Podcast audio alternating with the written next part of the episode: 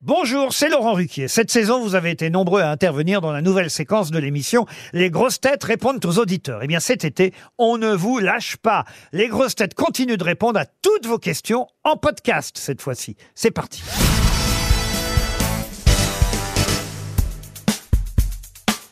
Rachel Kahn, bonjour. Bonjour. Voici donc une première question de Ophélie qui a 27 ans. On l'écoute.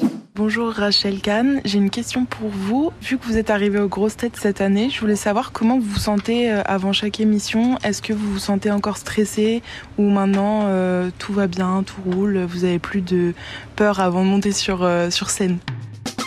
Alors, euh, avant chaque émission, euh, alors ça dépend des fois. euh, parfois, il peut y avoir un, petit stress, mais c'est surtout une envie éperdue de m'amuser avec mes camarades. C'est-à-dire que c'est un moment de respiration, un moment d'improvisation où on fait avec ce qui va advenir en plateau, et c'est surtout un, un amusement fou, quoi.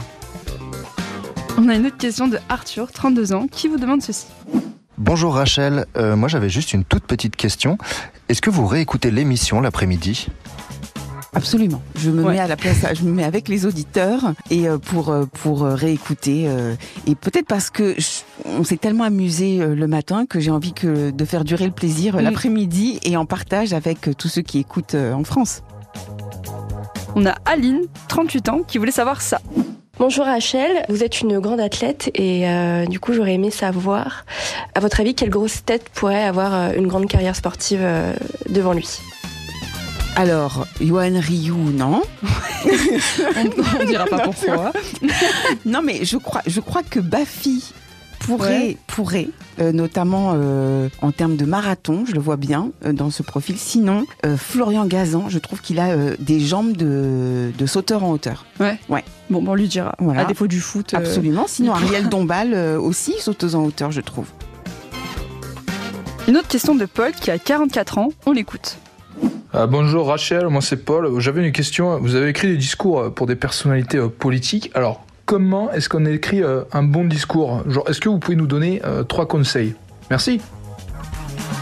Trois conseils pour écrire un bon discours politique. En un, ne jamais placer au début du texte euh, des noms, euh, des noms propres, soit des personnalités ou des noms propres, parce que ça, ça perd l'auditoire. Deux, euh, mettre toujours un petit peu d'humour Mm. dans le début et à la fin s'il est un petit peu long. Et puis trouver la bonne citation à un moment donné qui crée une envolée un petit peu lyrique dans le discours. Voilà. Ok.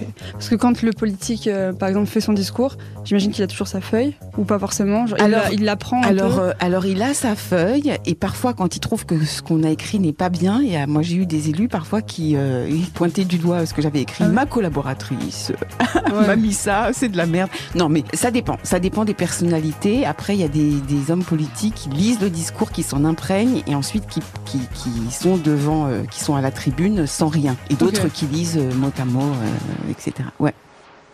Et enfin, on termine par une question de Lisa, qui a 29 ans, et qui voulait savoir ceci.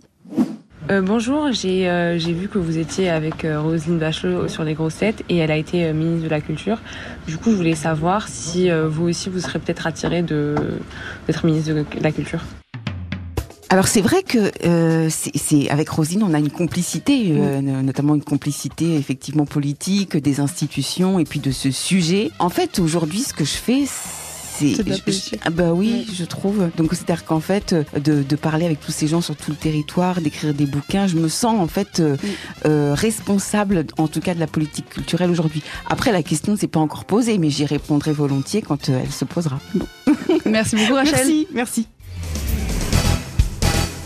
Retrouvez tous nos replays sur l'application RTL ainsi que sur toutes les plateformes partenaires. N'hésitez pas à vous abonner pour ne rien manquer ou pour nous laisser un commentaire.